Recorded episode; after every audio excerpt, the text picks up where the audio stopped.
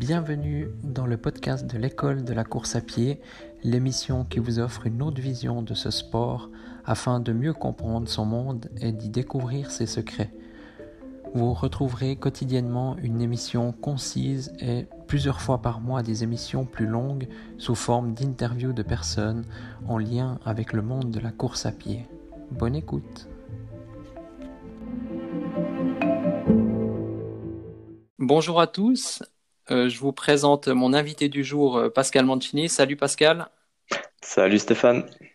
Alors euh, Pascal, je te présente en quelques mots, hein. tu, tu, compléteras ensuite. Donc tu as 31 ans, tu es un athlète suisse spécialiste du sprint. ton palmarès, tu as commencé la course à pied donc à 13 ans, tu été directement champion suisse. tu es multiple médaillé national, tu as participé aussi à plusieurs compétitions au niveau européen et mondial. Euh, autrement, tu as le record suisse euh, sur 60 mètres. Et puis c'est vrai que ben, du, matin au soir, euh, tu penses au sprint, tu as beaucoup côtoyé d'entraîneurs, même à l'étranger. Et voilà, tu as aussi un bachelor en psychologie. Et tu fais du coaching depuis deux ans, comme tu me l'as dit. Tu as plusieurs athlètes que tu coaches régulièrement. Alors voilà, tu pourras aussi nous en dire plus dans cet épisode. Et puis si tu as autre chose à rajouter, n'hésite pas. Euh, ouais, je pense que tu as fait le tour. Euh, donc euh, voilà, je suis vraiment un, passionné de, de, sprint depuis très longtemps. Donc ça, fait 18 ans de carrière actuellement. Et puis j'ai toujours eu ça comme priorité, vraiment essayer de, de m'améliorer, de mieux comprendre comment progresser au maximum. Et puis j'ai essayé vraiment plusieurs méthodes d'entraînement au fil de ma carrière. J'ai eu plusieurs coachs mon premier coach, c'était euh, euh, mon coach euh, que j'avais à Estavayer, dans mon premier club, qui était très bon. Et ensuite, je suis allé avec Laurent Meuvely, qui est très connu en Suisse. Donc, j'ai fait environ six ans d'entraînement avec lui. Et puis ensuite, entre-temps, j'ai eu aussi Ralph Mouchbani qui m'entraînait, qui est un entraîneur allemand très très fort. Et puis Pierre-Jean Vazel, qui est un entraîneur français aussi de renommée mondiale. Donc, euh, j'ai pu profiter de, de leurs conseils et de leur euh, expérience pour euh, vraiment encore mieux, mieux approfondir, mieux comprendre bah, tous les entraînements de sprint. Ouais, ok. Belle brochette ouais, d'entraîneurs. C'est vrai que les noms, en tout cas, moi, ils me disent tous quelque chose. D'ailleurs, cet entraîneur allemand, il vient de Berlin, hein, c'est juste? Il est basé à Berlin, ouais. ouais. Ok, ouais. Ouais, ok, très bien. alors, parfait, ouais. Donc, moi, je voudrais commencer justement par les, les athlètes que tu coaches parce que j'ai. Euh, voilà, il y a. Donc, tu as plusieurs athlètes. Hein, je vois régulièrement donc, sur euh, ton compte euh, Instagram. tu mets les entraînements, enfin, tu mets quelques photos, quelques vidéos. Et puis, j'ai remarqué, donc, il y a Maxime Baudra qui, a, donc, qui a fait une progression monstrueuse. Et, et je me demandais justement pourquoi. bon, il court vite, hein, donc il a certainement des, des gènes incroyables. Mais, et puis surtout, ben, un potentiel, hein, je pense qu'il peut encore s'améliorer parce qu'il a commencé la course euh, très tardivement. Puis voilà, je sais pas si tu peux me dire un peu nous expliquer comment ça se fait que déjà qu'il a progressé comme ça, puis aussi, ben, voilà, quel potentiel tu vois en lui, puis aussi, ben, nous parler un peu de tes autres athlètes, euh, de ton coaching en général. Ah oui, alors là actuellement j'entraîne 5-6 euh, athlètes. ils ont tous comme un certain talent c'est vrai que Maxime Baudra, il a commencé il y a en janvier en fait 2019, donc il y a un peu plus d'une année. Et puis, euh, bah, il est passé de 7 secondes 16 sur 60 mètres à 6,72. Donc, euh, progression énorme. J'ai jamais vu ça depuis que, je fais de l'athlétisme. Euh, donc, euh, c'est clair que c'est beaucoup le talent, il a beaucoup de qualité. Euh, et je pense que j'ai su euh, lui donner les entraînements qu'il fallait. C'est quelqu'un qui aime pas vraiment s'entraîner, donc euh, j'ai fait en sorte qu'il reste motivé surtout pour quand même faire des, des petites sessions d'entraînement, même si c'était pas pas bien long, pas bien compliqué et pas très pas très dur. Mais l'important c'était qu'il s'entraîne quand même parce que c'est un peu un peu un fainéant comme beaucoup de sprinters. Donc euh, voilà, j'ai su assez bien le gérer et puis la progression, elle est, fulgurante. Donc euh, ouais, je suis vraiment content de, bah, de l'avoir dans le groupe. Et puis euh, je pense qu'il peut atteindre vraiment des, un niveau européen, être dans les meilleurs d'Europe d'ici d'ici quelques années. Ouais, c'est incroyable. Et tu as aussi, tu coaches des, des autres athlètes d'autres sports autres que, que le sprint? Oui, alors j'ai des demandes de footballeurs ou des hockeyeurs, par exemple, qui, aimeraient améliorer leur explosivité, leur vitesse. Et puis comme euh, c'est quand même ma spécialité, eh ben, je les ai aidés et puis les résultats ils sont vraiment vraiment très très bons quoi. Ils progressent vraiment vite et puis euh, je leur dis déjà euh, ce qu'il faut faire, mais je leur dis aussi ce qu'il faut éviter quoi parce que c'est presque autant important en fait savoir qu'est-ce qu'il faut éviter de faire parce que si vous faites des choses bien mais qu'en même temps vous vous mettez les bâtons dans les roues en faisant des choses euh, contre-productives ou néfastes, eh ben, ça va annuler un peu euh, les bonnes choses que vous faites. Donc, euh, c'est vraiment important de, de savoir quoi faire et savoir quoi, savoir qu'est-ce qu'il faut pas faire en fait. Ouais. Donc toi, tu, tu conseillerais vraiment, comment dire, toi, ta philosophie, c'est plutôt l'amélioration par la soustraction. Donc voilà, se concentrer sur voilà, sur la réduction de tout ce qui fonctionne pas, éliminer les erreurs, réduire euh, la complexité, euh, voilà, se concentrer vraiment sur euh, l'essentiel, quoi, c'est ça? l'essentiel, bon, pour arriver à la performance, c'est quand même complexe, mais finalement, c'est vrai que l'athlète, il a, il a un stock d'énergie, et puis si on lui fait faire des choses inutiles, bah, c'est de l'énergie qu'il va pas pouvoir dépenser pour pour les bonnes choses. Donc, euh, c'est clair que euh, quand on veut atteindre un haut niveau, il faut savoir où mettre son énergie. Et puis, euh, même, il y a certaines choses qui peuvent être bonnes pour la progression, mais elles peuvent être un peu moins bonnes que d'autres. Donc, il faut, il faut opérer des choix. Et puis, c'est ces choix-là qui vont faire que le résultat va progresser, l'athlète va progresser plus ou moins, quoi. Ouais.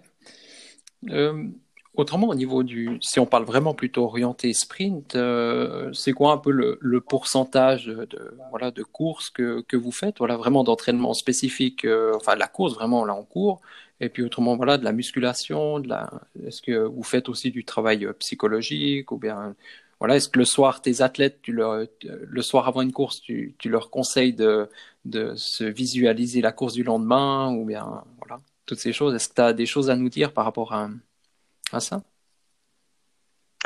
Euh, bah, Au niveau des entraînements, donc euh, c'est environ euh, une, deux séances de musculation par semaine.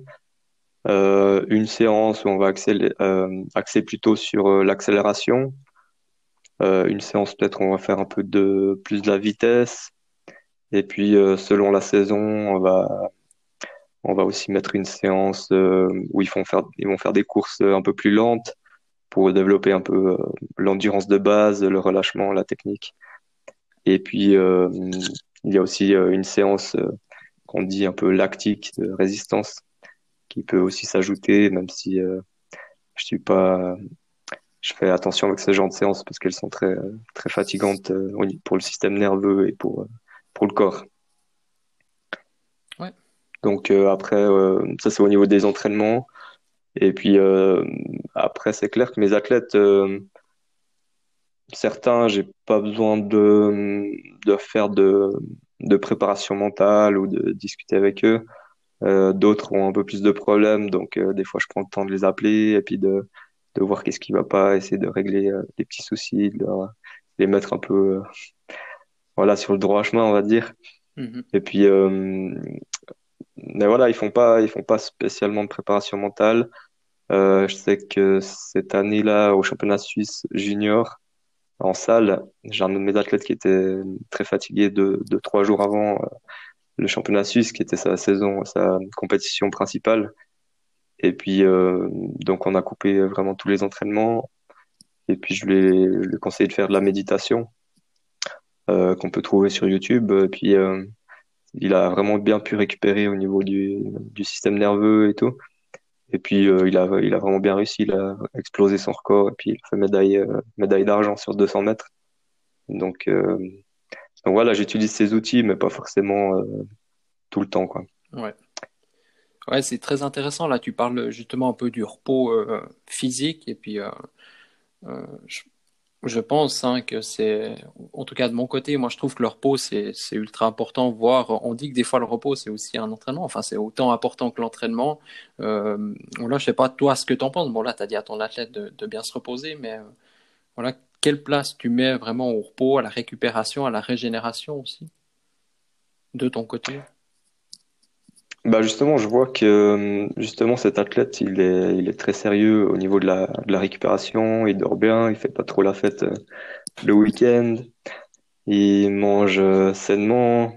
Il se couche, euh, voilà, des horaires qui sont chaque fois les mêmes pour avoir un bon rythme. Et puis, je vois vraiment la différence. Il arrive aux entraînements, il est souvent vraiment en forme et tout, et puis il progresse beaucoup alors que euh, un autre athlète qui voilà qui laisserait un peu ça de côté, qui s'alimente pas très bien, qui dort un peu à des heures euh, chaque fois différentes, eh ben je vais voir qu'à l'entraînement il sera pas pas autant au top.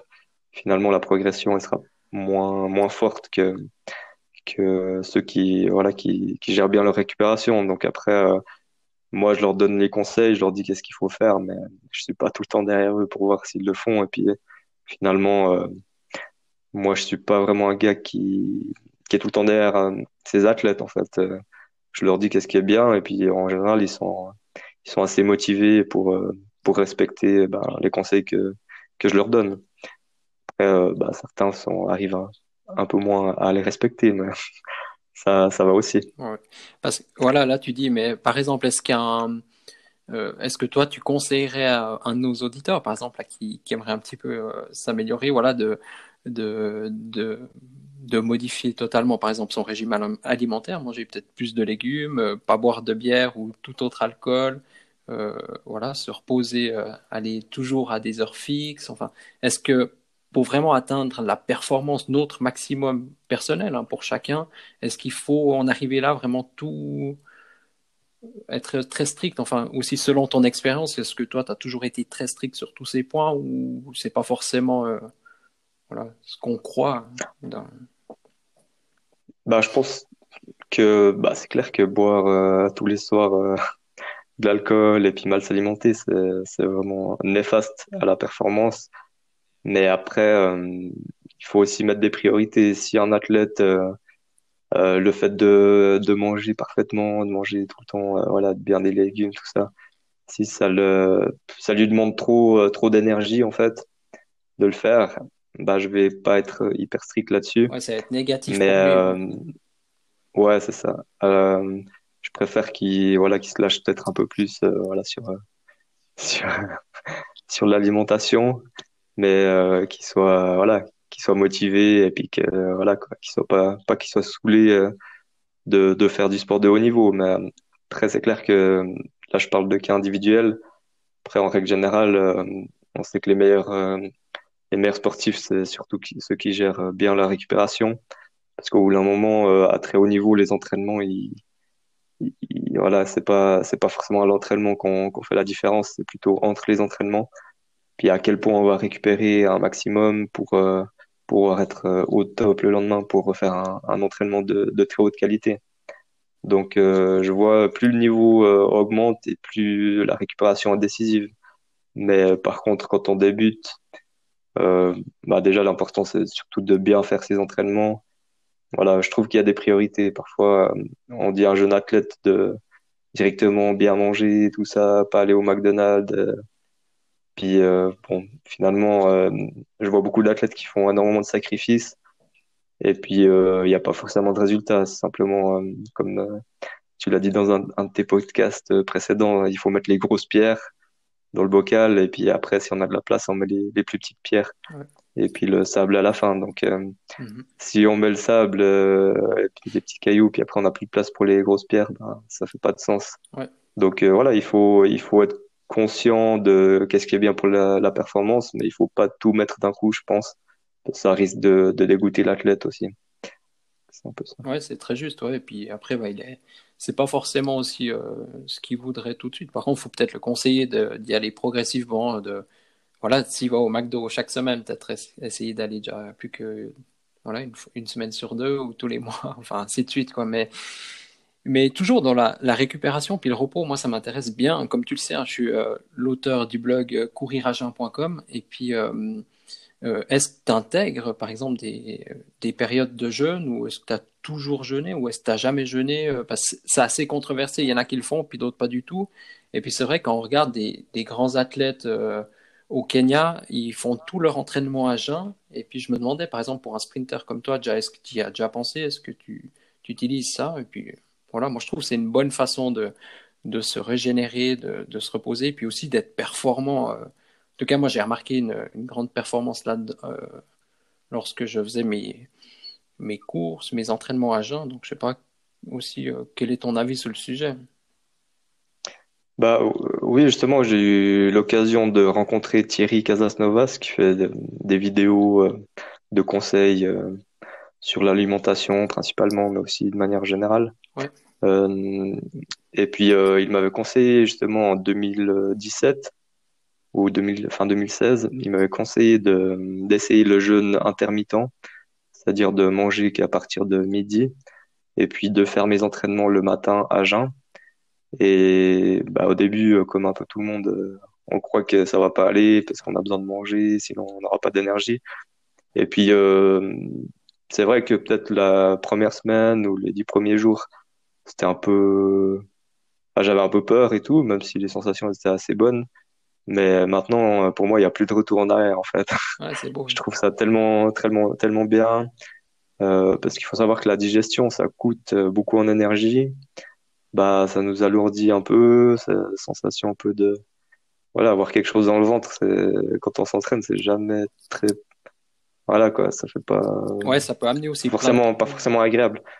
Donc, euh, donc l'entraînement à jeun, franchement, j'ai trouvé ça extraordinaire. J'ai plus d'énergie, justement. Et je me sentais léger. Je pouvais vraiment faire tout ce que, tout ce que je voulais sans, voilà, sans avoir de problème un peu au niveau euh, digestif et tout ça. La digestion. Ouais, c'est clair, il y a tous les problèmes digestifs. Moi, j'ai commencé le, le, jeûne aussi. Ben, aussi, j'ai regardé pas mal de vidéos là, de Thierry Casasnovas. Là, c'est vrai qu'on peut conseiller euh, sans autre euh, sa chaîne YouTube. C'est très intéressant euh, pour, pour débuter, puis même pour aller très loin. Il va dans des sujets très très poussés. Et puis moi, c'est surtout par des problèmes, voilà, comme tu disais, de digestion. Moi, ça m'arrivait avant une course, des fois, de manger des. Je me rappelle toujours, je dis, je dis toujours ça à mes amis. Je mangeais un, trois heures avant, je mangeais un petit pain avec du quinoa de la mayonnaise et du thon dedans, donc le truc euh, impossible mhm. à digérer. Et puis j'en mangeais des fois un ou deux, et finalement j'arrivais, je faisais des courses. Euh, voilà, en Suisse, ceux qui, qui, font des courses connaissent, il y a Mora Fribourg. Pour moi, c'était une mhm. course euh, importante de 17 km. Bah, des fois, après 5 km, j'avais le point, je pouvais plus. Et des fois, je mhm. forçais, je forçais, puis peut-être, voilà, trois semaines après, j'avais encore cette douleur du poing. Et puis bien sûr, j'ai eu beaucoup de courses qui, voilà, que, que j'ai loupé à cause de ce que je mangeais avant. Et depuis, bah, j'ai couru euh, un marathon, enfin même trois maintenant. J'ai couru trois marathons à jeun, puis j'ai pas eu besoin de manger. Après, bien sûr, il faut boire, ça c'est important. Comme tu le disais, le jeûne intermittent, je pense qu'il faut commencer par ça. Et là, je vous invite à aller écouter tous mes épisodes. J'ai fait une semaine spéciale sur le jeûne, donc euh, je pense que c'est très intéressant en tout cas ce que tu dis là, parce que voilà, je pense que c'est moi, je conseillerais tout le monde d'essayer.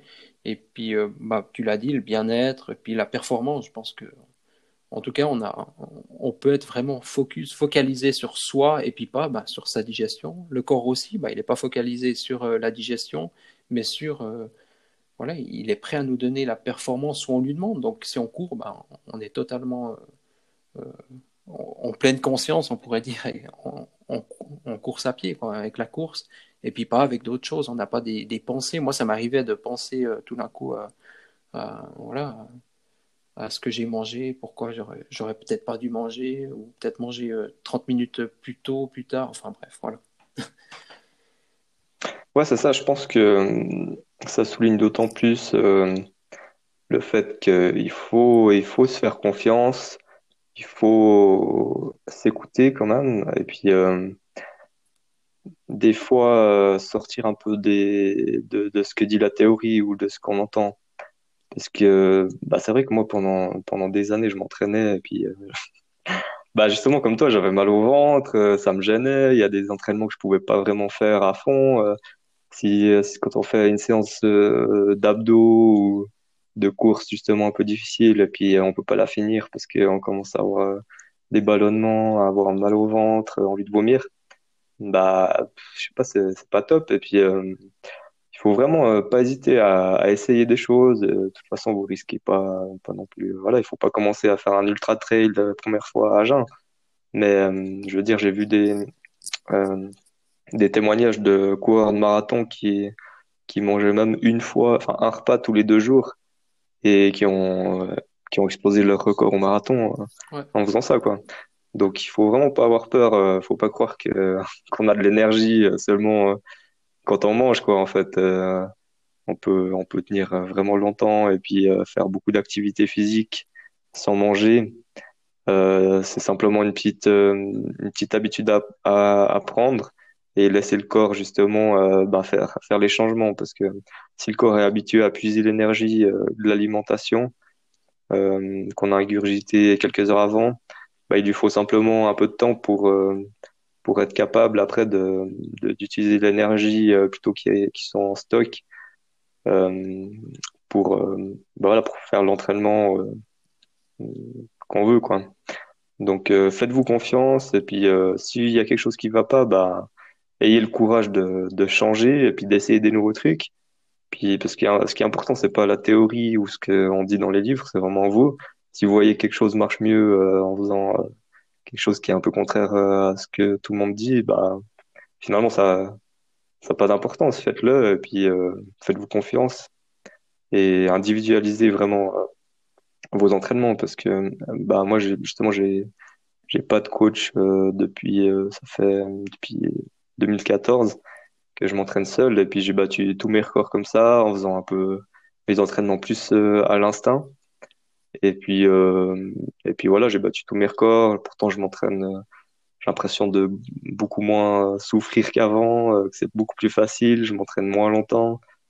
Euh, donc euh, donc voilà faites-vous confiance essayez des choses. Et puis euh, soyez pas trop rigide euh, par rapport au programme et tout euh, programme idéal qui sont vendus sur Internet.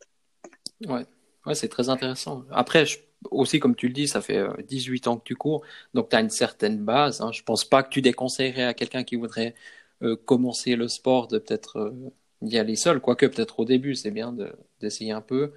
Euh, Je pense que les coachs, bah, toi-même, hein, je pense que c'est, c'est bien d'en avoir un. Après, au bout d'un moment, je pense que c'est aussi bien de, voilà, de voir ailleurs, peut-être d'essayer de... Je sais pas qu'est-ce que t'en penses, mais peut-être pas rester toute sa vie aussi avec le même coach. D'ailleurs, on voit beaucoup d'athlètes hein, qui qui change. D'ailleurs, toi-même, hein, tu as, changé plusieurs fois de coach. Je pense que c'est bien de, de voir à plusieurs places. C'est comme, comme la lecture. euh, On a, dans une bibliothèque, on n'a pas qu'un seul livre. Il faut essayer de, de prendre les meilleures infos un peu partout. Puis, euh, en tout cas, je trouve très intéressant ce que tu dis. Et puis, juste pour revenir sur le jeûne, bah, aussi, bah, euh, je conseillerais vraiment d'y aller progressivement, un peu comme dans tout. J'ai souvent conseillé aux gens déjà de courir. Voilà, le matin, ils se lèvent et puis ils partent courir avec le ventre vide. Peut-être ils ont bu un peu d'eau avant, bien sûr. Mais voilà, pas commencer à se dire on va faire une sortie de 20 km, commencer avec 2 km. Moi, j'ai commencé comme ça. Et puis maintenant, bah, je sais qu'un marathon, je peux, le tenir. Euh, tous les dimanches matins, si je vais courir, faire une sortie longue de 20 km, il n'y a pas de souci. Et je pense dans le sprint, c'est pareil. Voilà, et peut-être euh, si vous avez votre entraînement principal de la semaine très intensif, bah, c'est pas à ce moment-là peut-être qu'il faudrait commencer euh, le jeûne, mais commencez, voilà, le jour où vous faites une séance de, de musculation, bien de... On a vu des, des, des personnes euh, voilà, qui, qui font de la musculation et qui sont super musclées et puis que, voilà, et qui prônent aussi le jeûne, quoi. Voilà. C'est clair. Bah, en fait, ce qui est hyper bien aussi pour le jeûne, euh, c'est que euh, sait qu'après 12 heures euh, sans manger, le taux de sécrétion de d'hormones de croissance, il, il augmente euh, vraiment drastiquement. Et puis, bah, l'hormone de croissance, euh, donc elle est sécrétée naturellement par le corps, mais euh, les sportifs qui se dopent, il faut savoir qu'ils utilisent principalement le- l'hormone de croissance. Donc là, avec le jeûne intermittent, vous, bah, vous avez un petit dopa- dopant Ouais, naturel et très efficace qui va brûler les graisses, refaire, euh, reconstruire les tendons, les muscles. Donc euh, vous allez vraiment améliorer votre récupération refaire les tissus que voilà que vous avez endommagé la veille à l'entraînement. Et ça va vous allez vraiment avoir des, meilleurs tendons des meilleurs muscles un taux de graisse plus bas. Et, puis voilà vos entraînements ils seront de bien bien meilleure qualité. Après voilà moi c'est ce que j'ai ce que j'ai comme expérience. Chacun doit faire euh, les siennes quoi mais mhm. Pour moi bah, tous les gens à qui j'ai conseillé euh, le jeûne intermittent ils m'ont bah, voilà ils sont jamais revenus en arrière après quoi ouais c'est juste d'ailleurs moi je suis pas revenu en arrière c'est pas toi qui me l'as conseillé mais mais mais effectivement je pense que c'est très juste ce que tu dis et on va on pourrait parler du jeûne longtemps. D'ailleurs, il faudrait qu'on fasse un épisode uniquement sur ça. Mais c'est vrai que moi, depuis que je jeûne, bah, j'ai quasiment pas de douleur, aussi beaucoup moins de douleurs euh, musculaires. Euh, je suis quasiment aussi jamais blessé. Bon, je touche du bois, mais bon, il n'y a pas que le jeûne, hein, c'est l'écoute de soi, c'est l'adaptation de l'entraînement. Et puis voilà.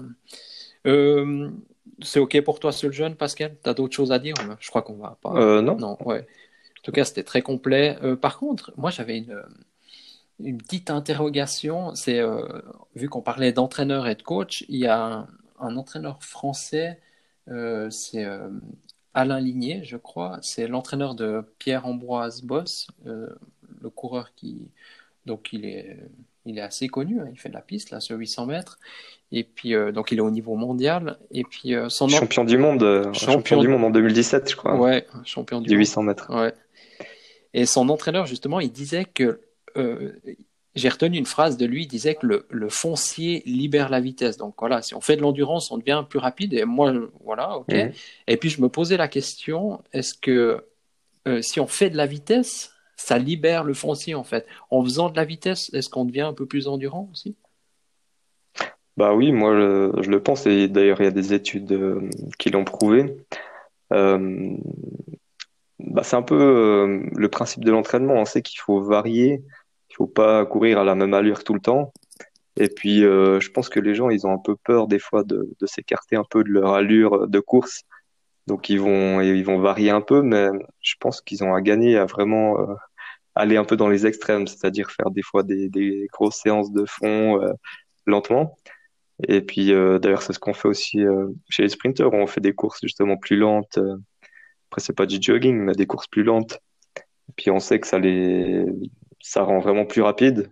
Alors que si on fait que des sprints, euh, bah, on va vraiment avoir un plateau euh, qui va très vite s'installer. Et faire des courses plus lentes, ça, ça permet de, de repousser un peu ce plateau. Et puis, euh, bah pour les courses, euh, la course à pied, euh, course d'endurance, dont d'ailleurs je suis pas du tout spécialiste, hein, mais j'ai vu des études et puis j'ai eu quelques expériences d'athlètes que j'ai coaché un peu pour pour la course à pied où j'ai donné quelques quelques exercices à faire qui sont plutôt ciblés sprint et puis quelques entraînements de course de sprint. Et puis les résultats ils sont ils sont vraiment bons quoi j'ai un, un, gars que, que j'ai aidé un peu à, pour la course à, course à pied. Puis il m'a dit que avec les entraînements de vitesse, les exercices que je lui ai donnés, euh, il se sentait vraiment, après ça allait tout seul, il se sentait plus léger, euh, il y a tout qui était, qui était plus facile. Et même une, au niveau de la VO2 max, euh, il y a des études qui ont montré que faire des sprints entre 50 et 300 mètres, ça, ça aide justement à augmenter la, la VO2 max. Donc même à ce niveau-là, c'est important. Quoi. Ouais. Donc toi, par exemple, tu conseillerais le, le sprint pour un marathonien, par exemple Est-ce que le sprint peut aider les marathoniens? Bah oui. Euh, Donc faire des 60 bah mètres ou des 100 mètres, euh, voilà, à bloc, quoi. Bah justement, euh, il y a une corrélation entre les meilleurs, en fait, ça, c'était une étude sur 10 km, les, les premiers, ceux qui, qui ont fini dans les premières places sur 10 km, ils étaient, ils étaient aussi les meilleurs sur 50 mètres et 300 mètres parmi euh, tout le groupe euh, qui courait le, le, 10 kills. Donc euh, c'est pour ça que c'est vraiment, c'est pas seulement quelque chose, un petit plus, le sprint. Je pense vraiment que c'est important de, de savoir sprinter et puis de faire des séances de vitesse. Euh, je sais plus ta question. ah, pour un marathonien Voilà. Euh, ouais, vraiment. Alors, je pense, bah, on voit hein, que les meilleurs, ils font des entraînements de vitesse. Euh, et puis euh, on voit qu'ils vont aussi, euh, ils vont très vite, quoi. c'est vraiment pas des, ils sont pas lents, quoi. Quand ils font des entraînements de vitesse, ça, ça déménage, quoi. Donc c'est vraiment quelque chose pour faciliter, faciliter la course. Faut pas le voir comme quelque chose en plus qui va encore vous fatiguer ou comme ça. C'est vraiment un moyen de, faciliter, de progresser encore plus rapidement. Donc, euh, il faut simplement faire attention parce que la vitesse, c'est quand même euh, quelque chose de différent pour le corps, pour les muscles. Donc, si vous allez, euh, vous n'avez jamais fait de vitesse et puis après vous commencez à, à faire des sprints à fond, ça peut être un peu dangereux pour vos ischios et tout. Mais allez-y progressivement. Ouais ce que je viens, pendant que tu parlais, là, j'ai juste regardé pour confirmer ce que je disais, mais effectivement, il y a des, des on parlait de marathoniens, mais les coureurs de montagne, il y a un coureur anglais, euh, ah non, j'ai plus son nom, euh, c'est Robbie Williams. Non, non, c'est le chanteur euh, Robbie Simpson. c'est Robbie Simpson, et puis donc lui, il a gagné des courses euh, donc par chez nous en Suisse, hein, des grandes courses. Donc montre les Nez, à Cerzinal, il est au top. Au niveau mondial, il est aussi au top, quoi, comme euh, Kylian Jornet. Et sur marathon, bah, il été sélectionné dans l'équipe nationale donc euh, d'Angleterre pour le marathon. Donc voilà, il est obligé d'être rapide s'il veut courir voilà sur marathon. C'est un coureur qui vaut environ 2,12, je crois, 2,13. Il y avait aussi Kylian Jornet bah, qui mettait l'année passée qui s'entraînaient, qui voulaient battre leur corps euh, de la course suisse Sierzinal. Alors lui, il, il commençait à faire des séries euh, de, de 1000 mètres. De... Bon, là, on parle pas de 100 mètres, mais je pense qu'il fait aussi des sprints en montée, ça c'est sûr. Mais voilà, il faisait des séries de 1000 mètres, de, de 5000 mètres, alors qu'avant, il faisait jamais ça, parce qu'il voulait justement améliorer, comme tu disais, bah, courir un peu dans les extrêmes, quoi, vraiment aller très très vite, et puis aussi être très très endurance, que ça, il a aucun problème, on le connaît tous, hein, lui, il n'a pas de problème avec ça. Mais il y a beaucoup d'exemples comme ça de coureurs de montagne que finalement, comme tu dis exactement, s'ils sont le top de coureurs de montagne ou les top marathoniens, c'est des gars qui vont vite, hein, de toute façon, il n'y a pas de miracle. C'est très rare le mhm. contraire. Quoi. Enfin, qu'un coureur soit au top en endurance, mais pas rapide, c'est pas possible. en fait, il faut avoir une vitesse euh, maximale euh, élevée. Quoi. Mhm. Ouais, c'est clair. Après, si on compare aux meilleurs sprinteurs, euh, c'est clair que c'est.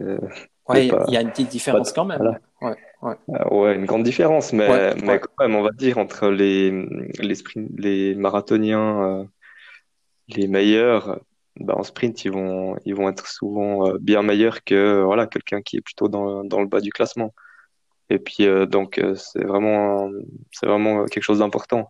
Après, une petite chose des fois quand ils disent bon entraînement de vitesse et puis ils font euh, je sais pas ils font 10 fois euh, un kilomètre puis ça c'est la vitesse mais c'est clair que par rapport à un marathon ils vont aller plus vite sur euh, sur un 10 fois 1000 mètres.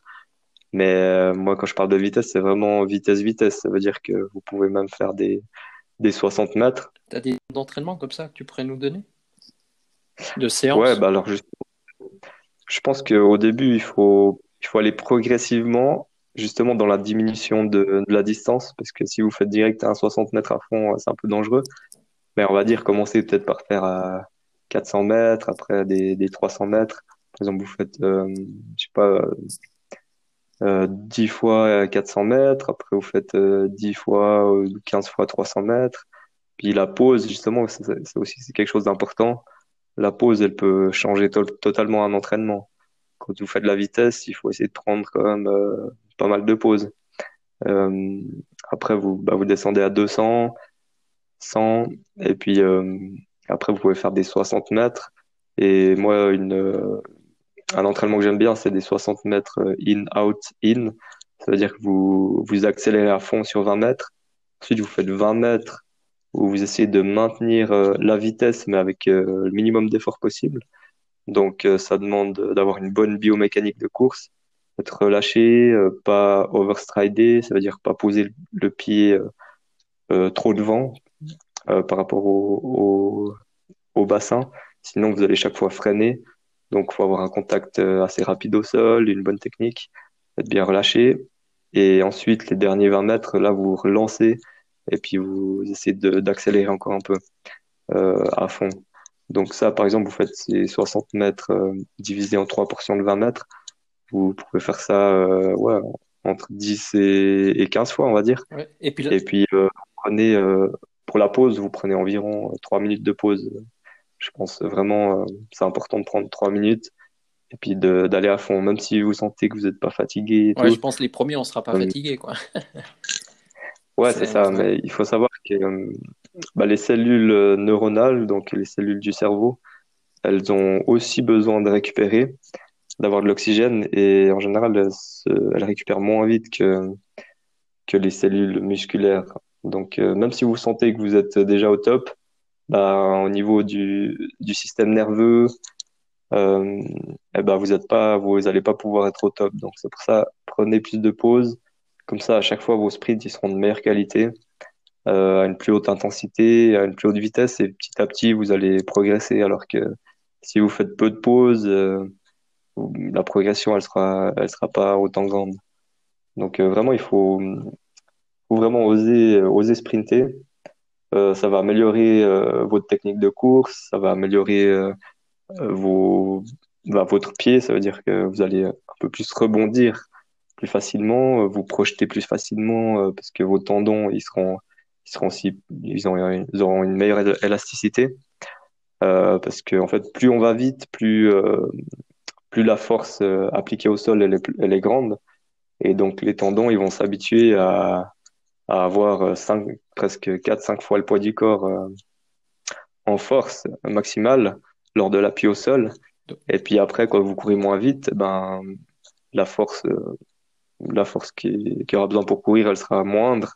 Donc vous aurez cette sensation de, de facilité. Donc on s'économise aussi. Hein.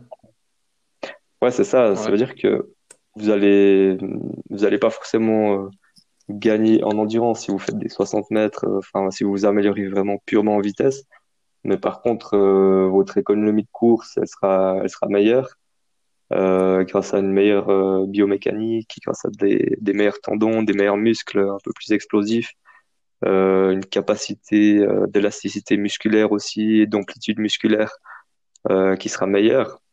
Et ça fait aussi un bon gainage général, ça entraîne plein de, plein de petits muscles. Donc c'est vraiment quelque chose de, d'excellent. et puis ces dernières années, ça se, ça se sait de plus en plus que le sprint, ça aide vraiment pour les courses plus longues. Donc euh, voilà, je vous conseille. Euh, Donc on pourrait dire, on pourrait dire euh, marathonien sprinté en fait. C'est ça, il faut qu'ils qu'ils intègrent ça vraiment dans leur entraînement. Quoi. Il faut pas aller courir toujours au même rythme et puis et puis voilà, essayer un peu de varier aussi les entraînements. Je pense faire de la musculation, enfin avoir. C'est comme une sauce à salade et qu'un ingrédient, si on met que du vinaigre, moi, je pense pas qu'elle sera terrible, à moins qu'on adore ça, mais mais voilà, il y a plusieurs ingrédients qui font que des fois les cuisiniers ont des ingrédients secrets. Donc euh, peut-être ça aussi, je pense, ça peut aider beaucoup de gens de. Enfin, ça peut leur changer tout en fait s'ils commencent un peu à sprinter, certains à faire de la musculation. Euh, ouais. Ouais, c'est clair, c'est clair. Et puis surtout, ça fait un peu sortir. Euh, bah, l'athlète, il va accepter de faire des entraînements où il va pas, voilà, souffrir ou que ça soit pas pas très dur. Et puis finalement, ça va ça va l'aider à voilà, faire des entraînements qui soient qui soient là pour progresser, euh, puis qui, enfin, qui vont l'amener à progresser, et puis pas seulement euh, aller s'entraîner pour euh, pour souffrir, quoi. Ouais. Juste, on, reparlera de la souffrance parce que ça m'intéresse, enfin, qu'on a lorsqu'on court. Mais juste avant, par exemple, moi, si je te dis une, une séance type de, voilà, par exemple, je sais pas si, est-ce que faire, parce que tu disais qu'il fallait des pauses longues hein, quand on fait du sprint, vraiment pour essayer d'aller à fond. Euh, enfin, c'est pas essayer d'aller à fond, c'est aller à fond. Euh, mhm. Par exemple, si je fais 3 fois 150 mètres et puis je mets 7-8 euh, minutes de pause vraiment pour être reposé complet, complet, est-ce que toi, tu as déjà fait ce genre d'entraînement ou c'est trop de pause? Non, bah avec mes athlètes, hier on a fait un entraînement, c'était 3 fois 150 mètres avec 15 minutes, 15 minutes de ah, pause. 15 minutes, ok, ouais. ouais. Ouais, ça c'est vrai que. Euh, ça, c'est des, des, sprinters aussi, donc euh, c'est pas vraiment comparable. Hein. Euh, le sprinter, il est capable de déployer euh, beaucoup plus de bah, d'énergie et de son potentiel sur une courte période. Donc, il aura de toute façon besoin de plus de pauses, alors que le marathonien, il en est, il en est pas capable en fait. Même s'il va à fond sur 400 mètres, il, finalement, l'énergie dépensée, elle sera, elle sera pas du tout comparable à un cours de 400 mètres, par exemple. Parce que, moi, c'est drôle, hein, j'ai toujours cette image de, du Bolt, hein, quand il courait encore. Euh, euh, il arrivait euh, sur la ligne d'arrivée, il transpirait, il avait l'air vraiment, enfin, c'est pas qu'il avait l'air, mais il était à bout de souffle. Il est encore à l'interview plusieurs minutes après, hein, quand il a fait tout le tour des journalistes, il était encore essoufflé. Il était, je trouve toujours impressionnant. Alors, on dit tout, voilà, il a couru que 100 mètres, mais le gars, il est mort, quoi. Comment on arrive vraiment, euh, comment t'expliques que, mhm. que vous, les sprinters, enfin nous aussi, mais comment vous, vous arrivez à, aller à fond Nous, on fait 100 mètres, même si on, croit courir à fond, je pense, mais on n'est pas essoufflé. Et puis vous, vous êtes, euh, vous êtes mort, quoi. Vous, avez, vous arrivez à aller plus loin que nous, en fait. Ça, c'est dû à l'entraînement, c'est ça? Bah justement, le, toute, euh, c'est vraiment tout l'objectif d'un sprinter, c'est d'être capable de, de déployer un maximum euh, ses capacités, son potentiel en, peu de temps. Et puis, euh, donc, nous, on vise tout le temps ça, alors que vous, vous n'avez pas du tout euh, cet objectif. Vous, c'est de tenir dans la durée à une certaine intensité, alors que nous, c'est vraiment intensité maximale. Et puis, ça se travaille. C'est-à-dire qu'un athlète quand il commence, il vaut, euh, je sais pas, il vaut 11-0 sur 100 mètres, bah, quand il court euh, à fond, bah, il va moins se dépenser parce que sa, biomécanique de course, elle sera imparfaite. Il va un peu freiner à chaque foulée. Ses muscles, ils vont pas pouvoir s'étirer dans toute leur longueur. Ils vont pas pouvoir se contracter de manière maximale euh, au niveau de toutes les fibres et puis, puis au niveau de l'intensité de la, contraction. Donc, euh, c'est vraiment ça qu'on recherche. Et puis, euh, bah, plus on arrive à faire ça, plus euh, bah, l'athlète il va être fatigué après un, un sprint à fond, quoi. Donc, après, c'est vrai, il y a aussi l'adrénaline qui joue un rôle. Que quand on a l'adrénaline avant un sprint et tout, ça, ça fait aussi transpirer et tout. avant un examen, on peut aussi se mettre à transpirer, avoir le cœur qui bat sans, sans effort. Donc, il y a aussi ce facteur-là qui joue un rôle. Et je, profite justement que, que j'ai un athlète professionnel en, interview pour euh, poser une question, moi qui me. Enfin, c'est deux questions, en fait, tu pourras répondre. Donc, la première, c'est l'échauffement. Euh, il y a beaucoup de coureurs, surtout on voit les plus âgés euh, qui font pas d'échauffement. Alors après, je sais que pour un marathon, on court que juste un petit kilomètre ou comme ça, tranquille, parce qu'on sait qu'on a la 42, puis qu'on, justement, contrairement à un sprinter, on part pas à fond. Euh, je crois que les sprinters, on verra, tu, au pire, tu me contrediras, mais qu'il y a des sprinters qui font jusqu'à deux heures d'entraînement avant, euh, d'échauffement, pardon. Et, voilà, je voulais voir, ben, enfin, que tu me donnes ton avis justement sur l'échauffement, surtout pour les sprinters, hein, sur ce que tu connais, l'importance de l'échauffement, parce qu'il y en a vraiment qui, voilà, qui, qui minimisent ça. Et puis, euh, est-ce que, voilà, je pense que moi personnellement, je pense que ça peut amener à des bonnes performances si on fait un bon échauffement, le contraire pas. Et euh, autrement, il y a aussi durant l'échauffement, euh, je vois des fois, alors euh, là, les athlètes, enfin les, coureurs, je parle plutôt de course d'endurance, mais ils s'échauffent et voilà, il fait 10, 15 degrés, pas très chaud, ça souffle un peu. Et les, les gars, ils sont short t-shirt, déjà prêts pour la course avec leur dossard. Est-ce que, alors que on voit des fois des, chez les sprinters, mais aussi un grand marathon, par exemple comme à Berlin, euh, Eliud Kipchoge, bah, il, se déshabille au dernier moment. Alors après, on n'a pas tous cette possibilité-là, on n'est pas tous élites, mais, voilà, est-ce que c'est bien, par exemple, si on commence l'échauffement une heure avant, d'être déjà en short t-shirt, par exemple Enfin, dis-nous un peu ce que tu penses de l'échauffement. Mm-hmm. Bah, pense que avoir froid comme ça avant la course, déjà, c'est pas top parce que l'énergie euh, enfin, le corps va déployer de l'énergie pour euh, essayer de réchauffer le corps.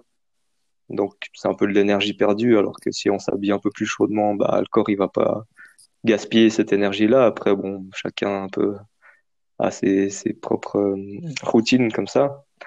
après, au niveau de l'entraînement de sprint, il faut être un peu nuancé. Par exemple, Usain Bolt, avant ses courses, il a un masseur, donc il masse, qui lui fait des étirements. Et puis après, euh, lui-même, Bolt, en fait, son échauffement, euh, c'est quasiment rien, quoi. Il fait quelques, il commence directement en faisant quelques accélérations. euh, je sais pas, par exemple, 6, 7, 6, 7 accélérations. Ensuite, il met ses, ses pointes, donc ses souliers à, à clous. Et euh, il fait peut-être 2-3 deux, trois accélérations maximum, et puis c'est fini, quoi. Après, bon, il a la chance d'avoir quelqu'un qui, qui le masse, qui lui fait les étirements. Euh, si on n'a pas, si on n'a pas quelqu'un à disposition, il faut les faire soi-même. Euh, donc voilà. Après, moi, j'ai mis au point des échauffements avec vraiment une grande panoplie d'exercices à faire pour mes athlètes, et puis on a vraiment vu une bonne différence. Donc leur technique de course et tout, leurs sensations, elles étaient vraiment bien meilleures après avoir fait tous les exercices. Donc c'est vrai que je trouve vraiment important quoi de faire ça. Après, je pense qu'on peut, on peut être rapide en compétition avec euh, très peu d'échauffement quand on est un sprinter. Par contre, euh, bah, il faut pas le faire euh, aux entraînements. Quoi. Aux entraînements, il faut, il faut s'entraîner. Il faut bien s'échauffer avant, euh, faire des exercices qui vont, qui sont utiles. Et puis euh, en compétition, on peut faire des performances avec un échauffement très court, mais bon, c'est un peu, c'est un peu risqué quand même au niveau des blessures. Et puis, euh, la plupart des sprinteurs, ils, ils ont quand même besoin euh, de, de s'échauffer, euh, on va dire, entre, entre 30 minutes pour les, voilà, ceux qui font le moins, jusqu'à une heure en moyenne. Après, c'est clair que certains peuvent aller jusqu'à une heure et demie, deux heures. Voilà, l'échauffement, il fait quand même partie de la performance pour la majorité, quoi, disons. Dans euh, ouais, je pense que. Pour éviter les blessures aussi, peut-être. Après. Ouais, pour éviter les blessures, ça c'est clair. Euh, après, euh, moi, en compétition, quand je vois le, beaucoup de sprinters s'échauffer, euh, ils font quand même beaucoup de choses qui, qui servent à rien. Et puis, euh, ça peut être aussi vraiment néfaste à la performance. Parce que ouais, je... faire de la coordination, euh, Ouais, ça, par exemple, euh, faire des exercices de coordination euh, pendant 15 minutes euh, avant un sprint, ça n'amène pas à grand-chose parce que la coordination, déjà, c'est quelque chose qui, qui se développe surtout quand on est jeune. Euh, quand on a 20 ans, 25 ans, euh, c'est bien, il faut faire un peu de coordination, c'est clair, mais euh, c'est pas en faisant, en faisant 15 minutes avant la course qu'on va avoir une meilleure coordination. Tout au long de l'entraînement. Enfin, du... Donc, il faut faire quoi. Il faut, il faut vraiment faire euh, des choses qui, qui vont vers la performance. Euh, et quand on s'échauffe, vraiment penser euh, à pourquoi on s'échauffe et puis euh, pas que ce soit le résultat du, du stress un peu de la compétition qui nous fait faire plein de trucs et puis euh, on fait un peu pour voilà pour avoir un sentiment de contrôle et finalement on s'épuise beaucoup pour rien quoi. Moi je dis à mes athlètes échauffez-vous mais échauffez-vous pour, pour le sprint, quoi, pour euh, votre course, et pas simplement pour, euh, pour fuir un peu la réalité parce que vous avez peur ou, ou comme ça. Quoi. Il, faut, il faut toujours rester dans le réel et puis savoir pourquoi on fait les choses. Et puis, ouais, c'est super voilà. intéressant ce que tu dis parce que moi je le remarque aussi dans les, les courses d'endurance. Il y a des. Voilà, par exemple, les, des coureurs populaires ou voilà, même avec une certaine expérience, hein, plutôt voilà, de mon niveau, bien disons, tout autre coureur que l'élite, euh, voilà, ils font leur réchauffement quasiment presque à la vitesse de la course qu'ils vont faire ou assez rapide. Euh, voilà, on va dire un coureur qui fait du 3,30 au kilomètre sur 21 km, ben, il va s'échauffer peut-être à 4,15, 4,20 ou comme ça, parce que pour lui c'est plus ou moins facile, mais quand même il, souffre un peu, il transpire, donc il, est, il a l'impression de faire quelque chose, puis il va faire ça pendant 4 km. Donc je pense qu'il qui grille un petit peu de voilà de pour une voiture on pourrait dire de l'essence quoi. Il, va un peu trop vite. Et j'avais vu on, donc c'était l'année passée au mois de mars à une course en Suisse la Kaiserslautern. J'avais suivi des des Kenyans j'étais derrière eux et puis euh, donc ils ont commencé l'échauffement au même moment que moi et puis le premier kilomètre après je, moi j'ai arrêté parce que j'étais pas s'entraîner je voulais pas trop les suivre même s'ils ils allaient justement pas vite euh, ils ont commencé à 8 minutes au kilomètre, alors que c'est des gars en course, ils vont à, là, ils courent à 2,50 de moyenne. Et puis ils étaient à 8 minutes, puis ils sont allés progressivement.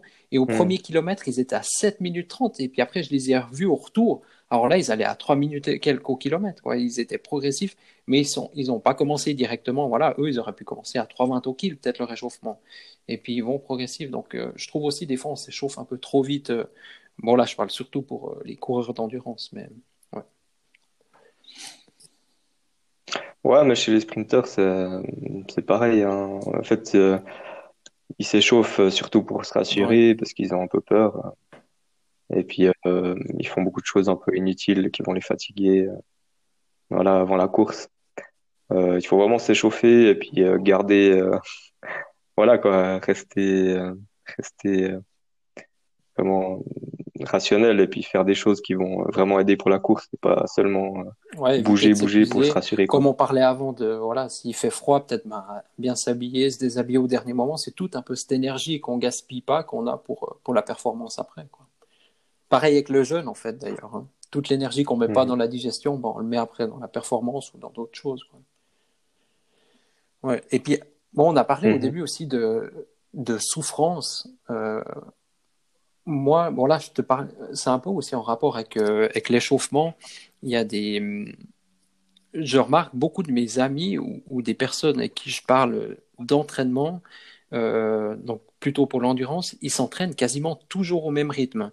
Et puis voilà, une fois de plus, donc c'est des gens, par exemple, on va dire, voilà, ils font à 10 km, ils arrivent à courir en 4 minutes au kilomètre bah, généralement, ils s'entraînent à 4,15 de moyenne.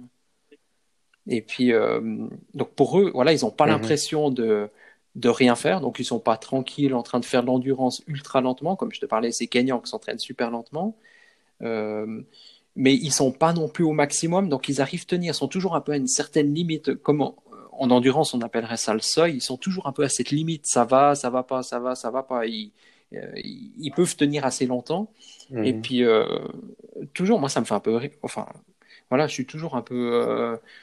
Euh, je trouve dommage pour eux qu'ils s'entraînent comme ça, parce que finalement, ben, avec ça, ben, ils se fatiguent et puis ils restent au même rythme. Moi, j'ai un ami d'ailleurs qui me dit Ça fait 10 ans que j'ai le même temps aux, 10 km, et puis justement, ben, il s'entraîne comme ça, il est toujours au même rythme. Donc, aux courses, ben, il est toujours à ce rythme. Et puis, comme on le disait aussi dans le euh, par rapport mhm. à sa vitesse maximale, bah lui, à la fin, il n'arrive pas à se faire plus mal que qu'il se faisait déjà mal euh, les 3-4 km en arrière. Quoi. Il n'arrive pas à donner ce coup à la fin. Quoi. Je sais pas, qu'est-ce que toi tu, tu conseillerais voilà, par rapport à ça? Bah là, euh, là, il y a deux choses. Il y a l'entraînement à la même intensité tout le temps, à la même vitesse, donc qui est une erreur. Hein. Euh, donc euh, l'importance de varier vraiment euh, les allures d'entraînement, puis de pas hésiter d'aller dans, dans les deux extrêmes, c'est-à-dire faire du sprint et puis des courses vraiment mhm. plus lentes et plus longues. Et puis le deuxième truc, c'est justement comme tu dis, où il est tout le temps un peu on dirait fatigué, quoi. Un il recherche la souffrance, quoi. Autrement, s'il souffre pas, ben c'est comme si il ferait mieux de rester à la maison. Mm. Moi, il me dit, je lui dis des fois, entraîne-toi plus lentement, euh, fais un entraînement tu t'entraînes très lentement, puis tu te forces, puis tu dis Ah non, j'ai l'impression de pas assez souffrir, de pas assez. Euh, de, que ce soit pas bénéfique, en fait. Euh, ouais, bah ça, c'est vrai qu'on le retrouve beaucoup chez les coureurs d'endurance. certaines personnes font, font ce sport pour souffrir, hein. c'est vraiment, c'est pas du tout la majorité, mais on peut en, on peut en retrouver des, des gens comme ça qui, euh, voilà, qui ont besoin de, de, de, rechercher la souffrance. C'est un peu une forme euh, de masochisme, peut-être. Euh, parce que bah, quand on voit ces gens-là euh, dans la vie de tous les jours, en général, c'est c'est pas vraiment des voilà des gars qui ont hyper confiance en eux, qui sont enfin voilà des boss. C'est un peu un peu parfois des gens qui qui subissent un peu la vie et puis euh, euh, qui sont un peu euh, voilà dans le, dans le masochisme et puis un peu victimes comme ça. Et puis ils ont voilà ils ont besoin un peu de, de, de souffrir de se faire souffrir comme si c'était un peu des martyrs et puis qu'ils doivent se sacrifier pour pour avoir un résultat et c'est pas enfin moi j'ai toujours vu ça un peu d'un mauvais œil hein je trouve que c'est un peu un peu malsain. Après, bon, bah, chacun des a ses petits soucis quoi du, du quotidien et puis on essaye de contrebalancer avec des moyens quoi. Donc là ici c'est le le sport, mais je crois que c'est un cercle. C'est pas, enfin voilà, c'est un peu un cercle vicieux quoi, parce que si à l'entraînement il est tout le temps un peu en mode souffrance, il va se blesser, il va pas progresser, et puis finalement, bah il se met, c'est un peu du, de l'auto sabotage qui se fait. parce que sûrement qu'il a lu quand même dans les livres qu'il faut faut pas tout le temps être voilà au-delà des limites. Il faut, il faut faire des, séances un peu plus dures des fois, mais ça doit être entrecoupé de petites séances un peu plus faciles qui vont aider justement à mieux supporter les, les séances difficiles. Euh, après, c'est vrai qu'il y a un biais à ce niveau-là parce que quand les, les stars, euh, les sportifs, euh, ils, quand ils mettent des, des publications sur les réseaux sociaux, bah souvent ils montrent des entraînements qui sont les plus durs, quoi, où ils se font vraiment, où ils en chient, on dit. Et enfin, ça impressionne pas. Quoi. Ouais, c'est ça. Et puis on voit aussi chez les chez les sprinters ou comme ça, ils, ils montent leur séance quand ils font des squats à 300 kilos et tout. Et puis le problème, c'est qu'après, les jeunes euh, qui regardent ça, bah, ils se disent, ah, il faut vraiment que je fasse des squats à 300 kilos. Mais... ce qui... Ouais, ce qu'il faut savoir, c'est que ces, ces gars-là, ces champions, ils savent que c'est pas ces séances-là qui les font courir vite. C'est vraiment tout le reste, en fait. Et puis ces séances, pour arriver à, à 300 kilos en squat, il faut il faut avoir faire énormément de choses quoi. Il faut que le dos il soit parfait, il faut avoir une bonne technique, il faut y aller progressivement, ça prend des années. Et puis euh, ils montrent un peu le résultat de leur de tout ce qu'ils font et puis euh, et puis les gens ils prennent le résultat pour le moyen en fait. Ils croient qu'il faut il faut faire des entraînements hyper durs, mais en fait non. S'ils arrivent à faire euh, à faire euh, je sais pas 20 fois 200 mètres euh, en, en 25 secondes avec une minute de pause euh, c'est parce qu'ils ont fait beaucoup d'autres entraînements qui sont un peu plus tranquilles avec la technique, la vitesse, des trucs plus lents qui, qui permettent de faire ça. Mais si vous utilisez euh, ça pour euh, pour progresser, ça va ça va pas marcher. Donc ouais. Donc toi, voilà, recordman suisse du 60 mètres, tu souffres pas à tous les entraînements, on est d'accord, pas 100% du temps, quoi. C'est ça qu'il faut qu'on soit conscient, quoi. Franchement, bah, en fait, euh, j'ai développé vraiment ma propre méthode euh, où, on va dire, j'ai plutôt individualisé euh, mes programmes d'entraînement pour que pour qu'ils soient mhm. vraiment efficients. et puis finalement, j'ai vu que j'avais pas besoin de de souffrir en fait à l'entraînement. C'est très, c'est vraiment rare que que je souffre. Euh, à l'entraînement en fait. Après, c'est clair que pour le sprint, euh, bah, il y a moins de séances euh, de souffrance. Quoi. Il y a une séance où on peut faire du lactique, mais en général, personne en fait cinq fois par semaine. Quoi. Mais même moi, les séances lactiques, je les, les ai jamais vraiment faites beaucoup. Quoi. J'ai plutôt privilégié la, qualité. Euh, mais la souffrance en soi, c'est pas vraiment un problème. Il faut simplement qu'elle soit pas pas tout le temps, euh, pas tout le temps là à chaque entraînement. Et puis euh, il faut le faire aussi, euh, pas d'une manière masochiste en fait. Il faut dire que voilà, bah, pour progresser, cette séance-là, elle sera un peu plus dure, je vais souffrir, mais euh, c'est pas, je vais pas rechercher la souffrance en fait.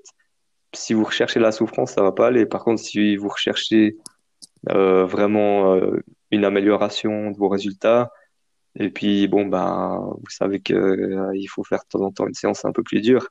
Bah voilà, vous allez la faire. Et puis, euh, l'important, c'est de la faire, mais avec le sourire. Et puis, euh, euh un conseil que je peux vous donner, c'est peut-être le meilleur conseil que, que je peux donner à tous les athlètes, c'est de, de vous mettre comme limite l'impression de facilité.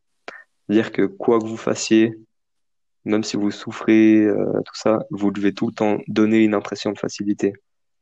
Si vous faites ça, si vous mettez ça comme limite, et puis que jamais on voit que vous êtes dans le dur, que vous devez forcer, que votre technique elle se dégrade, si vous faites ça, vous allez progresser vraiment de manière euh, fulgurante. par exemple, si je cours, euh, voilà, je fais une série de, de 400 mètres, il faudrait pas que, ou 300 mètres, après, après 300 mètres, je, voilà, que que ma technique, comme tu dis, elle se dégrade et puis que mes bras euh, sont plus euh, nickel. Enfin, voilà, on s'est compris, mais disons, il faut être euh, essayer jusqu'au bout d'être comment d'être présentable. Enfin, je sais pas comment on peut le dire, mais d'être.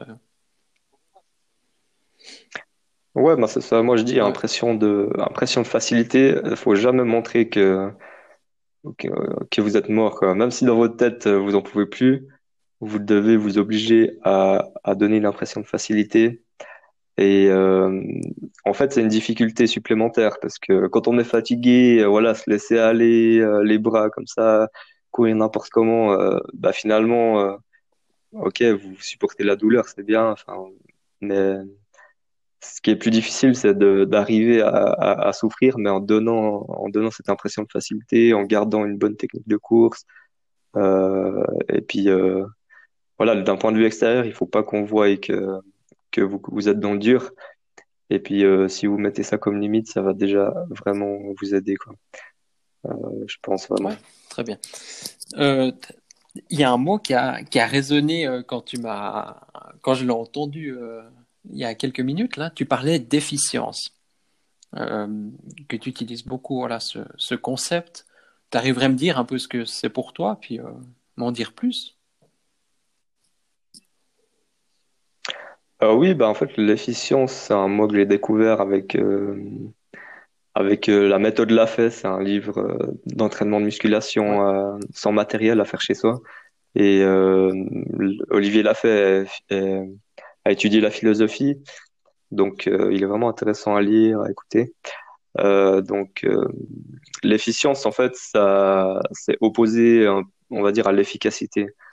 L'efficacité, c'est, bah, par exemple, on vous dit le matin, vous déplacez, là, c'est 3, 3, 3000 kilos de pierre, vous devez les mettre là dans le garage. Et puis, bah, vous allez faire ça à main nue. et puis, à la fin de la journée, vous avez réussi à, à déplacer toutes les pierres. Ça, c'est l'efficacité parce que vous avez réussi à obtenir le résultat, mais euh, bon, ça, vous a, ça vous a coûté beaucoup de fatigue. Alors que l'efficience, bah, ce serait plutôt de, voilà, de mettre les pierres euh, dans une brouette et puis euh, les mettre dans le garage et puis pas de les porter comme ça à main nue. Et puis vous allez faire ça en deux heures plutôt que toute la journée et ça vous a coûté beaucoup moins d'énergie. un résultat avec le minimum d'effort, le minimum de temps, enfin le plus de bien-être, le plus de ouais, de, facilité possible, quoi. Mais d'arriver au résultat, quoi. Ouais. C'est ça, en fait. Si, si on comprend pas la distinction euh, entre efficacité et efficience, en fait, en général, on va viser l'efficacité. Ça veut dire, on veut euh, tel résultat, et puis on est prêt à tout faire pour obtenir tel résultat. On est prêt à souffrir, à faire des séances énormes, à faire euh, plein d'exercices. Enfin voilà, euh, à prendre beaucoup de temps. Il y a peut-être un chemin plus, en fait, plus court, plus euh, facile, moins ah, sinueux, en fait, pour y arriver. Ouais. Bah, c'est ça. En fait, la différence entre les amateurs et puis les, vraiment les professionnels, les athlètes professionnels, c'est que les professionnels, ils ont réussi à, à faire des entraînements efficients. Parce que l'énergie qu'on a en stock, euh, qu'on peut utiliser pour l'entraînement, elle n'est pas infinie. Et puis, euh, bah, l'énergie qu'on a au début, quand on est bien reposé, bah, elle va être vraiment déterminante. Donc, ce qu'on va faire là, avec cette bonne énergie, euh, ça va, c'est vraiment ça qui va être décisif. Et puis, euh, il faut savoir euh, faire exactement ce qu'il faut pour pour retirer un maximum de l'entraînement en faisant le minimum. Donc, c'est un peu ça ce que j'essaie de faire avec mes athlètes, c'est faire des séances d'entraînement où je sais que là, la création de fatigue, euh, il y a une création de fatigue, mais qui vont pas aller dans le rouge, ils vont pas faire une accumulation de la fatigue. Par contre, ils vont progresser énormément. Et puis, euh, donc euh, voilà, ça consiste à bah, l'objet de l'entraînement qui va être qui va être différent, mais aussi bah, le, le, le, par exemple si on fait six courses, je sais pas sur 120 mètres, euh, bah, peut-être que s'ils en faisaient 7, ben là, ce serait une septième qui servirait pas à grand chose. Par contre, cette course-là va les fatiguer vraiment beaucoup, quoi, parce que après les six courses, ils sont déjà vraiment, ils ont déjà bien épuisé leur stock. Puis ils pourraient faire, en fait, ils pourraient faire 12 courses de 120, ils pourraient en faire 15 euh, même. Mais euh, il faut savoir vraiment doser et faire vraiment ce qui est nécessaire pour la progression et pas faire euh, ce que vous êtes capable de faire parce que ça c'est vraiment différent. Le corps il est prêt, il est capable de supporter beaucoup de, de charges d'entraînement, mais par contre il va accumuler de la fatigue et puis euh, les entraînements que vous faites en étant un peu fatigué, ils seront de moins bonne qualité, donc euh, vous allez beaucoup moins progresser et vous allez simplement accumuler encore beaucoup de fatigue. Donc il faut vraiment réfléchir à ça toujours faire des choses où vous allez, vous savez que vous allez retirer un maximum, et puis arrêter avant, avant de créer trop de fatigue en fait. Donc c'est toujours mieux de faire un peu moins des fois si vous avez un, doute que de faire un peu trop, parce que un peu trop c'est risqué, ça mène aussi entraînement, aux blessures, à la baisse de motivation. Euh, alors que si vous faites un peu moins, bah finalement, euh, tout ce que vous faites, ça vous fait progresser. Et puis, euh, bah, si vous avez fait un petit peu plus, vous auriez progressé un peu plus. Mais au moins, là, vous avez progressé. Donc, il faut toujours, dans le doute, c'est mieux de faire un petit peu moins. Quoi. En, tout cas, les résultats, ils sont.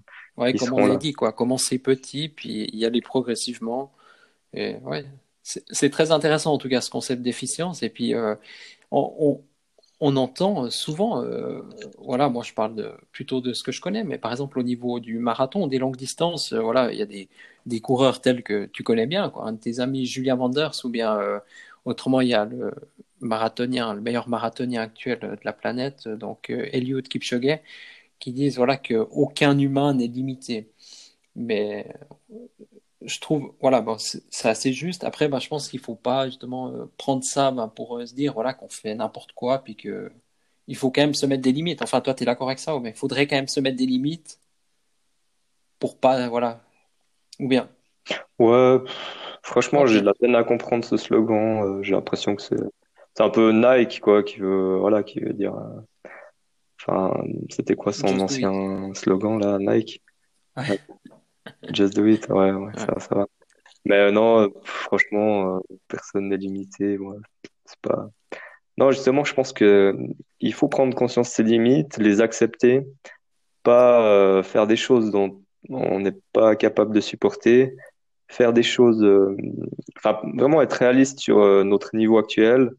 Qu'est-ce qu'on est capable de faire Moi, j'ai vu tellement de sportifs se dire bon, maintenant c'est le fois, je, euh, je commence avec six entraînements par semaine, machin, je vais faire la musculation en trick. Et puis les gars, ils font ça une semaine, deux semaines, et puis après, ils arrêtent totalement. Puis bah ça, c'est aussi le cas pour, euh, enfin voilà, pour, pour beaucoup de, de personnes du quotidien qui veulent se mettre à faire un peu de, de course ou d'un peu de musculation. Ouais. Et, et, un peu trop, ils, ils, veulent faire trop parce que voilà, ils disent qu'il faut, changer, ils veulent changer, ils veulent perdre du poids, ils veulent maintenant euh, euh, bah voilà, s'entraîner euh, X fois par semaine. Et puis ça marche jamais quand on se met des objectifs trop élevés. C'est mieux de faire des choses vraiment très très accessibles, des choses que vous savez que vous allez vous allez pas éviter, procrastiner ou remettre au lendemain. Vraiment des choses très faciles, mais vraiment très très faciles. Hein. Quand je dis, si par, par exemple quelqu'un a jamais fait de musculation, bah il peut se dire, je commence, je fais une pompe par jour, parce que déjà là, si ça fait, enfin, si c'est jamais entraîné, puis s'il se dit, OK, maintenant j'en fais une par jour seulement, bah, c'est déjà un pas vers l'avant. Et puis la pompe, il va la faire de toute façon. Puis bah, après, il peut se dire, OK, bah, maintenant je fais deux pompes par jour, quoi. Et puis en fait, quand il va commencer ses pompes, bah, il va dire, ouais, je vais pas en mhm. faire que deux, je vais en faire 10, 20. Et puis euh, finalement, euh, c'est toujours mieux de, mettre des choses très, très accessibles, très faciles, de pas se mettre de la pression, de se dire, ah, mais je me suis pas entraîné, ou il faut que je m'entraîne euh, voilà deux heures par jour tous les jours. Mettez-vous des choses très très accessibles. Partez du partez du principe, euh, enfin partez vraiment d'une vision réaliste de ce que vous êtes capable de faire par rapport à votre motivation, votre emploi du temps. Et euh, c'est comme ça que vous vous changerez, vous arrivez à, à devenir qui vous qui vous voulez être. C'est en vous donnant des choses très accessibles que vous allez faire donc vous allez garder la motivation, vous allez voir que vous, progressez, et puis euh, finalement euh, vous progressez, puis finalement la chose accessible euh, une année après, ça sera un truc de fou quoi, que vous n'auriez pas même pas espéré réussir à faire une fois dans votre vie. Alors que si vos objectifs sont trop élevés, c'est pas bon, vous allez, On aurait vous allez arrêter bien avant, quoi, après quelques semaines. C'est ce qu'on voit souvent avec les, les bonnes résolutions. moi, j'avais aussi lancé ce concept de courir minimum, enfin courir tous les jours, mais minimum 2 km. Et puis c'est vrai que j'en discutais autour de moi, il y en avait pas mal qui rigolaient, surtout bah, ceux qui ont l'habitude de faire 20 km. Mais avec ça, bah, j'ai réussi à courir. Là d'ailleurs, ça fait, on est le 102, en école 12, on est le 102e jour de l'année. Et ça fait 102 jours que je cours. J'ai fait 102 entraînements, enfin 103 parce qu'il y a eu un jour où j'en ai pas fait, puis un jour où j'en ai fait deux. Mais, mais voilà, j'arrive à courir tous les jours parce que je me suis fixé ce minimum de 2 km. Mais voilà, hier j'ai fait 5 km, avant-hier j'en ai fait 10, aujourd'hui j'en ai fait 12. Donc voilà, c'est mon minimum. Quand j'ai pas envie, bah, je me force, je fais ces 2 km. Mais ça n'arrive quasiment plus parce que c'est devenu une habitude, comme tu disais. Bah, on, commence par exemple avec une pompe, et puis après bah, on en fait plusieurs, et puis bah, ça devient une routine, quoi, une habitude. Et, hum, et moi je l'ai fait aussi avec le gainage. Je mhm. me disais tous les soirs, je fais deux minutes de gainage ou d'abdos ou comme ça. Puis ben, euh, finalement, des fois, j'en faisais trois, quatre, ou des fois, j'essayais de faire un record, tenir plus longtemps. Et puis des fois, j'en ai vraiment marre. Ben, je me force à faire ces deux minutes. Puis finalement, des fois même, simplement le fait de se lancer, d'y aller, ben, on fait un peu plus, même si on en avait marre avant. Quoi. Ouais, c'est très intéressant ce que tu nous livres comme, comme conseil. Ouais. Bah, le fait de, de louper des entraînements, c'est très très démotivant en fait. Parce que si on s'est fixé des objectifs et puis qu'on les fait pas, on se dit bon bah j'y arrive pas, je suis nul, euh, voilà. Euh, alors que si vous mettez, vous fixez comme objectif une pompe par jour, bah il y a de très fortes chances, euh, il y a de très fortes chances que vous accomplissez votre objectif. Et puis donc il y a aucune pression, donc vous allez le faire plus facilement, plus volontiers. Et puis il y a de très grandes chances que vous fassiez bien plus que votre objectif. Et puis, euh, alors que si vous étiez fixé 20 pompes par jour, euh, peut-être vous les, vous les feriez pas. Mais si vous en fixez seulement une par jour, bah, peut-être vous allez faire 20. Et puis, le jour où ça vous saoule trop, bah, vous allez en faire qu'une. Mais au moins, vous n'aurez pas euh, ce sentiment d'être nul et puis de pas avoir fait vos trucs et puis de tout abandonner. Donc, faites ça. Donnez-vous des choses très, très, très accessibles. Et puis, finalement, vous progresserez. Et puis, finalement, vous pourrez faire des, des choses vraiment très bonnes avec le temps. Moi, je trouve super intéressant ce qu'on a, on vient de dire en fin d'épisode. Enfin, tout l'épisode est, est, je trouve euh, très intéressant. Euh, je pense qu'on va terminer là-dessus parce que je sais pas si tu as d'autres choses à dire. Moi, j'avais encore juste une petite question, mais autrement, je sais pas si toi, tu voulais continuer sur un autre sujet.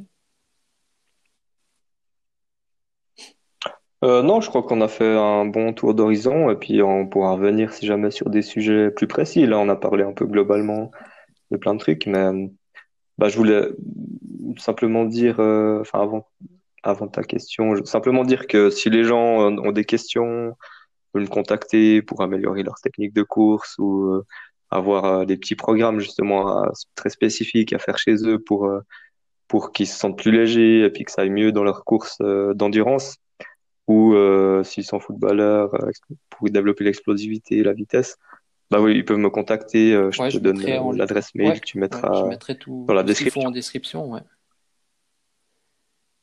Et puis, euh, bah, moi, je voulais juste terminer en fait. Si tu avais, par exemple, un livre ou un documentaire à conseiller de, voilà, à conseiller à nos auditeurs, voilà, ceux qui nous écoutent, si tu as un livre, toi qui t'as aidé en course à pied ou pas forcément en course à pied, enfin en athlétisme ou pas forcément. Mais... Euh, bah, le livre dont j'ai parlé avant, déjà, euh, La méthode l'a fait, euh, entraînement de musculation sans matériel, c'est vraiment un bon livre et une bonne philosophie, des entraînements vraiment hyper bien pour garder la motivation, pour progresser de manière constante.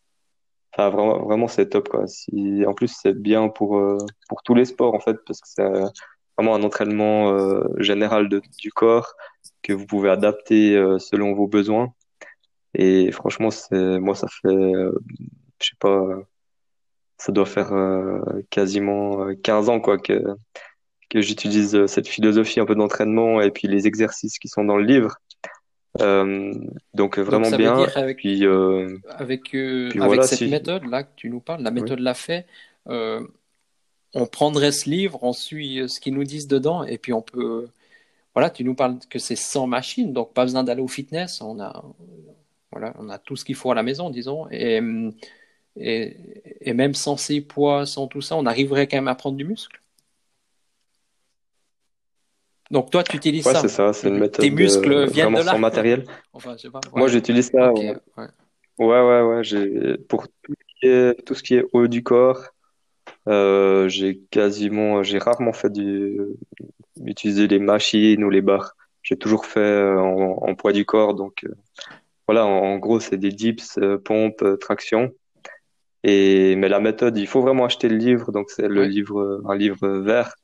c'est vraiment un très, très bon achat si vous êtes sportif. Euh, franchement, c'est hyper bien. Et puis moi, en fait, j'ai développé un peu euh, ma méthode de sprint euh, en puisant pas mal, voilà, en m'inspirant beaucoup de, de ce livre en fait, et puis en, en transmettant ça dans, voilà, pour l'entraînement plutôt de sprint. Mais vraiment, vous pouvez, vous pouvez vraiment utiliser la même méthode pour faire vos, vos plans d'entraînement, vous inspirer de cette philosophie. franchement, c'est vraiment top quoi. J'ai vu euh, les grands coachs que j'ai côtoyés, finalement ils avaient ils avaient la même philosophie que que l'a fait, donc euh, je vous recommande vivement vivement ce livre. Après euh, ceux qui veulent voilà pour la musculation, pour aller plus en détail, plus dans la complexité. ouais. c'est ouais moi ou sinon il y a un livre qui est bien, c'est enfin les livres de de Lavier et Gundil qui sont qui sont vraiment bien, mais après ils sont franchement, on peut lire le livre et puis à la fin, on sait pas trop quoi faire. Donc, euh, c'est vraiment pour ceux qui sont passionnés, qui veulent comprendre euh, vraiment euh, tout, tout le corps humain et puis les exercices qui sont bien à faire selon tel profil, etc. Alors que la fait, c'est vraiment, ça s'adresse à tous et puis et en général, ça marche bien. Quoi. Je vois qu'il y a une version spéciale féminine, quoi. C'est cool. Comme ça, se dire, il y a aussi plus spécifique, disons, pour les femmes, quoi. Ouais, il y a justement la, la version féminine qui est, qui est vraiment bien. Euh, Après, euh, j'ai plus d'expérience avec euh, la méthode homme, mais je sais que j'ai quelques filles euh, amies qui, qui ont fait la méthode femme féminine et puis elles ont vraiment bien apprécié quoi. Donc, je vous recommande ça. Alors, bah voilà, Pascal, je te remercie en tout cas de, de cet échange. C'était très. il y a énormément d'informations. Enfin, voilà, je suis, Ouais. bah écoute, merci à toi, bonne continuation pour tes podcasts et puis bah une prochaine quoi pour un sujet peut-être euh, plus spécifique.